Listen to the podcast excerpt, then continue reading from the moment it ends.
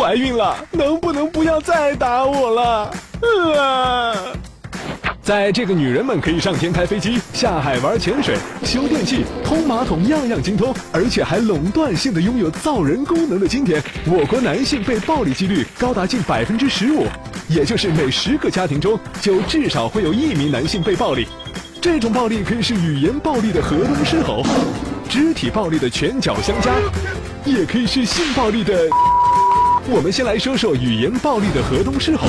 由于孕期激素不稳定，随着月份增加，孕期的各种不适症状渐渐出现。爆个粗口，无论是问候母亲、大爷，还是招呼人体器官，都是一种情感的发泄，从而增强对病痛的耐受力。虽然这种孕妈嘴上吐槽，实则不往心里去，正所谓刀子嘴豆腐心。这种情况大家也都能理解，但总归还是会给家庭的其他成员带来一定的困扰。有骂人冲动的孕妈，一定要调整好心态，不能让负面情绪逗留太长时间。听听音乐，做做瑜伽都可怡情。然而肢体暴力则上升到情绪失控，不能自已。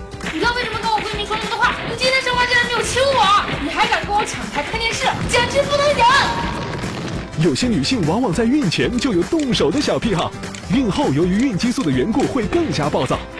人这种习惯真的很不好，往远了说不利于宝宝心理健康，因为随着宝宝长大变得越来越淘气，很容易被这样的父母混合双打，造成宝宝的心理阴影。往近了说，动起手来难免会腹部用力，时间长了可能会引发宫缩，增加流产或早产的风险。所以宝妈一定要学会调节情绪，掌握好心平气和、分贝小这两个原则。接下来是最刺激的部分，十月君来讲讲性暴力。也许孕前的小暴力会让老公欲罢不能，但孕后的冷暴力则会让老公痛不欲生。老婆大人，赏一发吧，我我不行了。嘿嘿嘿嘿，不行，为了宝宝我要忍耐。你说是不是？你说是不是？这下真的不行了。长期冷暴力十分影响夫妻感情，许多夫妻为此郁郁寡欢，甚至形同陌路。这对双方的心理和生理都是一种残酷折磨。但爱学习的十月粉们都知道，虽然孕前三个月和孕后三个月是不宜进行性生活的，但其他时间段适当的解解渴也是可以的。一切以健康为宗旨，掌握尺度，不要压迫腹部，以感觉良好为前提，频次每周一次最佳哦。虽然有些男性喜欢有点小暴力的野蛮女友，女人也觉得这样子比较有个性，但在怀孕这个特殊的时期，长期生气、动怒，甚至大打出手，都可能使激素和有害化学物质浓度剧增，并通过胎盘屏障进入羊膜。轻者会导致胎动异常，影响胎儿的性格；重者会增加畸形和流产的几率，同时还会使血液中的白细胞减少，减弱机体抵抗疾病的能力。准妈妈和准爸爸们，在这个阶段一定要管理好自己的情绪和行为，让宝宝诞生在一个充满爱的家庭。十月君祝愿所有家庭都和和美美、开开心心。正所谓家和万事兴嘛。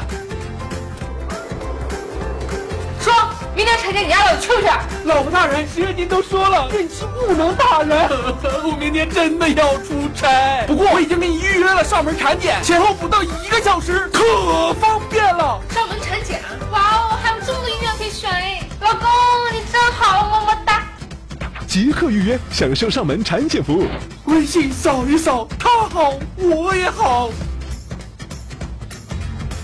打开微信，搜索“十月呵护”，各大医院的产科专家团队为您提供在线健康咨询和上门产检服务。十月呵护，期待与您下期见面。